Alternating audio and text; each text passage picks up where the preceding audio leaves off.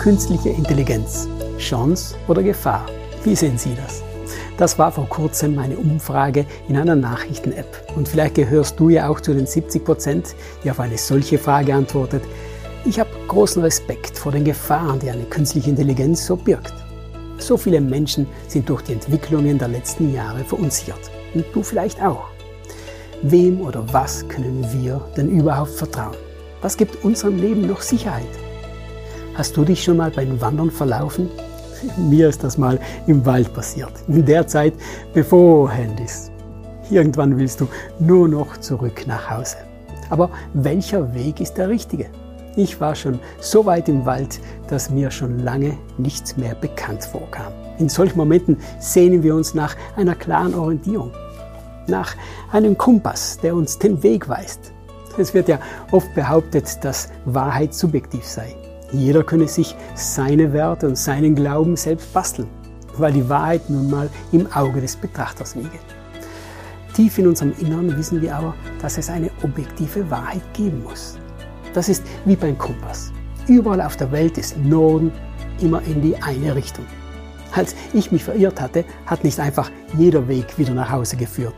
Wir können uns nicht entscheiden, wo Norden ist oder welcher Weg nach Hause führt. Es gibt tatsächlich eine objektive Wahrheit, die wir uns nicht selbst auswählen können. Wie finden wir also den unveränderlichen Norden in unserem Leben? Die Bibel sagt im Psalm 32, ich will dich belehren und ich zeige dir den richtigen Weg. Ich will dich beraten und ich behalte dich im Blick. In der Bibel können wir Gottes Gedanken über uns nachlesen und bisher hat sich alles, was dort steht, als wahr herausgestellt. Die Bibel sagt über sich selbst, dass Gott ihr Autor ist.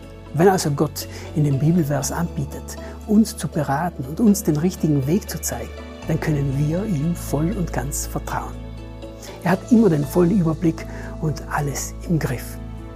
In Jesaja 55 heißt es auch, denn so hoch der Himmel über der Erde ist, so weit reichen meine Gedanken über alles hinaus, was ihr euch denkt, und meine Möglichkeiten über alles, was für euch machbar ist. Gott möchte uns gerne aus all den Verwirrungen des Lebens herausführen. Aber wie macht er das? Du kannst ihn in der Bibel kennenlernen. Schlag doch mal die Bibel auf. Und wenn du Hilfe dabei brauchst oder gar keine eigene Bibel hast, dann melde dich bei uns. Wir helfen dir gerne weiter. Natürlich kostenlos. Vielen Dank, dass du dir den My Input Impuls angehört hast. Wenn du mehr wissen willst, geh auf unsere Website myinput.it oder folge uns auf YouTube, Facebook und Instagram.